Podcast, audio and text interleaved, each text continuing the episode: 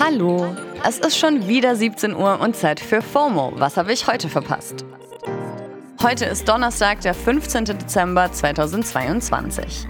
Mein Name ist Dana Sarin und ich habe mich noch ein letztes Mal von meinen Feiertagsferien für euch durch die Headlines geklickt. Heute geht es um BTS-Pause, neue Instagram-Features, was ist mit dem Hype um Kernfusion und nochmal ein Top of the Pots.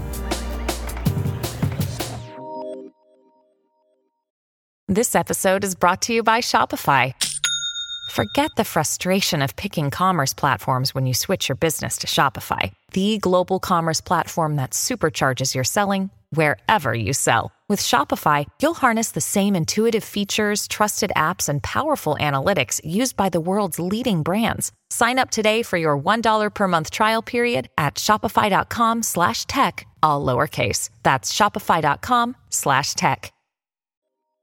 Ja, I know. Fan-Favorite Marokko hat es nicht ins WM-Finale geschafft. Das war heute ja all over the Internet. Was sonst noch so los war, hört ihr jetzt im ultimativ schnellen Timeline-Recap. Erstens. Iran ist aus der Frauenrechtskommission der Vereinten Nationen geflogen. Ja, steht für sich, ne? In Iran werden die Rechte von Frauen und Mädchen ja eigentlich schon seit über 40 Jahren mit Füßen getreten. Und das nicht nur im übertragenen Sinne. Aber wegen der feministischen und revolutionären Bewegung im Land schaut die Welt zum Glück gerade etwas genauer hin. Und gestern haben dann 29 von 45 Ländern dafür gestimmt, dass Iran aus der Kommission fliegt. Zweitens. Notes auf Instagram. Mit diesem neuen Feature kann man bald so eine Art Status-Update für ausgewählte FollowerInnen hinterlassen. Die werden dann ganz oben im Nachrichtentab angezeigt und Leute können per DM darauf antworten.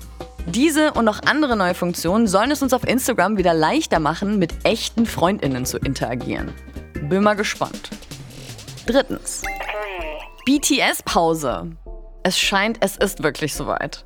Das erste Mitglied der K-Pop-Superband BTS ist nämlich gerade 30 geworden aber geht jetzt nicht in Rente oder so. Nee, in Südkorea müssen alle Männer noch vor ihrem 30. Geburtstag Wehrdienst ableisten. Und das um die 20 Monate lang. Einer ist eben jetzt schon eingezogen worden und bei sechs anderen Bandmitgliedern steht der 30. auch kurz bevor. Tja, und das bedeutet wahrscheinlich ein Leben ohne BTS. Bis 2025. I am shooketh. Viertens.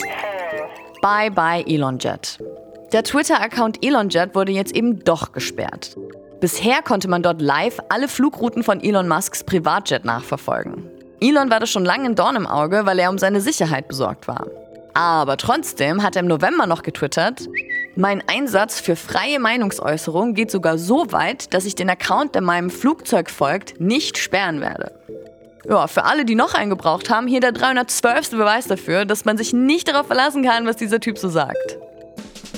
Das war der ultimativ schnelle Timeline Recap. Okay Leute, jetzt wird's aufregend. In den USA ist WissenschaftlerInnen ein Durchbruch bei der Kernfusion gelungen. Also Kernfusion an sich bekommen wir auch schon länger hin, aber den WissenschaftlerInnen ist es jetzt gelungen, dabei mehr Energie freizusetzen, als zu verbrauchen. Und das wird als einer der bedeutendsten Momente in der Wissenschaft im 21. Jahrhundert gefeiert. Aber was hat es damit auf sich? Also kurz gesagt heißt es, die Kernfusion könnte die Alternative zur Kernspaltung werden. Kernspaltung wird in Atomkraftwerken ja momentan noch Energie erzeugt, aber eben auch super viel Atommüll. Und den hat man bei der Kernfusion eben fast gar nicht. Außerdem ist sie viel sicherer als die Kernspaltung. Und schlimme Atomunglücke würde es damit also auch nicht mehr geben. Klingt ja doch nach einer vielversprechenden, klimaneutraleren Energiequelle für die Zukunft, oder? Genau das habe ich heute Professorin Claudia Kempfert gefragt. Sie lehrt Energieökonomie und Energiepolitik am Deutschen Institut für Wirtschaftsforschung in Berlin und beschäftigt sich schon seit über 25 Jahren mit dem Thema. Hallo Claudia. Also ist die Kernfusion jetzt die neue grüne Alternative?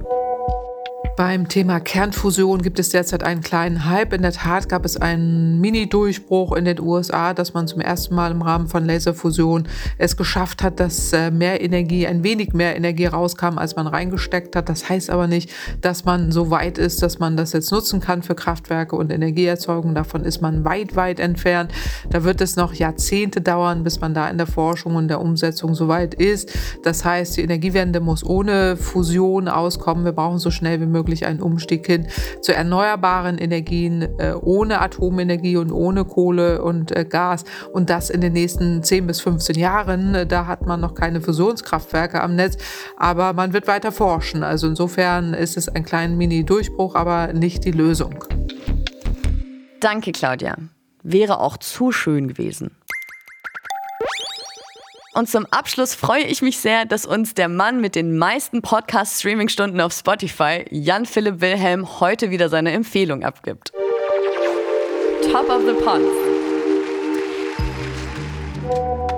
Ich habe Sounds Like a Cult erst letzte Woche entdeckt und freue mich jetzt extrem drauf, über Weihnachten die ganzen alten Folgen zu bingen. Ähm, das Konzept von dem Podcast ist relativ simpel. Die zwei Hosts sind eine Autorin und eine Comedienne, beide sehr, sehr witzig, gehen in jeder Folge in einem Kult bzw. in einer Sekte auf die Spur. Und am Anfang denkt man immer, hm, kann man sowas wie Starbucks oder CrossFit oder die Kardashians eigentlich wirklich als Kult oder Sekte bezeichnen? Und dann hört man sich aber so eine Folge an und am Ende denkt man, yo, klingt komplett nach einem Kult. Check ich, nicht normal, was da abgeht. Ist quasi wie Scientology. Ist wirklich ein sehr witziger und auch sehr kluger Podcast, finde ich. Hört sich binge-worthy an. Danke, Jan. Den Link zum Podcast findet ihr natürlich in den Show Notes. Und in der FOMO-Folge am Samstag gibt es dann noch viel mehr Streaming-Tipps für die Feiertage. Falls ihr selber auch Empfehlungen habt, schickt sie uns gerne an fomo@spotify.com. Ja, das war's für heute mit FOMO und wir hören uns am Samstag nochmal hier auf Spotify. Danach geht FOMO in die Winterpause. Aber morgen ist erst nochmal meine Kollegin Tesnim Radiri für euch da. FOMO ist eine Produktion von Spotify Studios in Zusammenarbeit mit ACB Stories. Folgt uns gerne auf Spotify und tschüss!